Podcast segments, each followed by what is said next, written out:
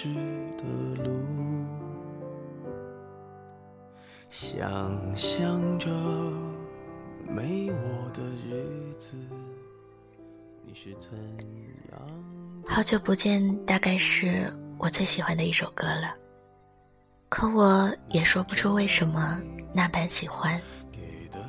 大概是喜欢他的歌词，多想和你见一面，看看你最近改变。总觉得这句话包含了太多的无奈和心酸。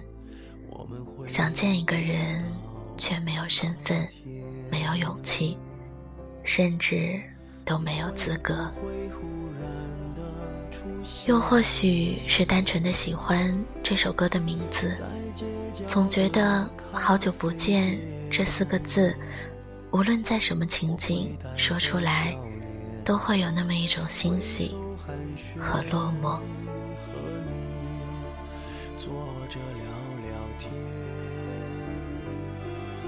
你会不会有这样的感觉？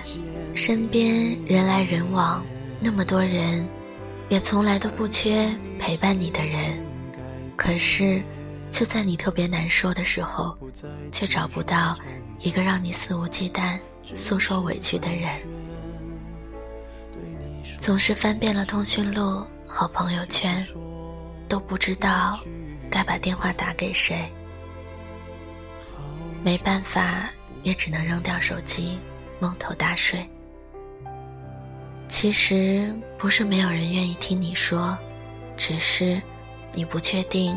你的委屈，是不是打扰到了别人？越是长大，越是觉得自己恋家。记得几年前刚上大学那会儿，每次到五一、元旦、国庆放假，身边的朋友都会提前盼着，还要几天就能回家了。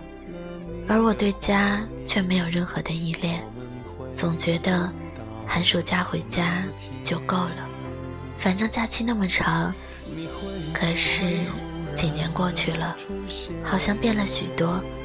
总是隔两天就给妈妈打个电话，也没什么事儿，就问问她在干什么，然后就一直盼着什么时候放假。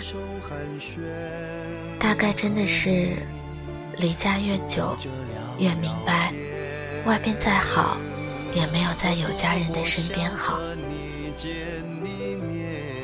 因为生活太寂寞无聊，于是我们总尝试着跟人谈恋爱。可能大概是因为孤单太久，遇到一个聊的人，又觉得不错，就迫不及待的想在一起。时间久了，却又发现彼此有那么多的不合适，不得已又分开，然后感叹。好像弄丢了一个很重要的朋友。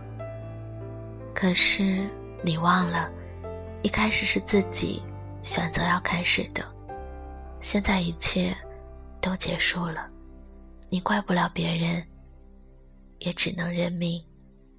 有些人注定做不了朋友。物以类聚，人以群分，这话说的。一点都没错。人大概就是群居的动物。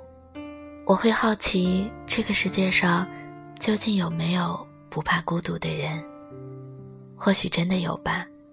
可是，当一个人被温暖过，让他再回到冰冷的房间里，那一定要有很长的适应过程吧。总会有人问我，忘不了前任怎么办？我想。大家都知道，答案无疑是时间和新欢。有人偏偏不信，我想说，曾经的我也不信。可是，当时间累积到一定程度，或者当你身边又出现一个比他还要好的人，我想你没有理由拒绝，也没道理让自己继续沉浸在悲伤当中。就好像你习惯了一个牌子的酸奶，它突然停产了，无奈的你选择了另一个新的牌子，然后发现好像也挺好喝，久而久之，你也就忘了当初那份喜欢了。高中的时候特别喜欢孙燕姿的《遇见》，尤其是那句“我等的人，他在多远的未来”。现在想想，该来的人终究会来，要走的人你留不住。当下所有的遇见，都是最美丽的意外。你不要去期待遇见一个三观相同、会讨你喜欢。长得又是你刚好喜欢样子的人，如果你一直那样的期待，大概真的很难遇到。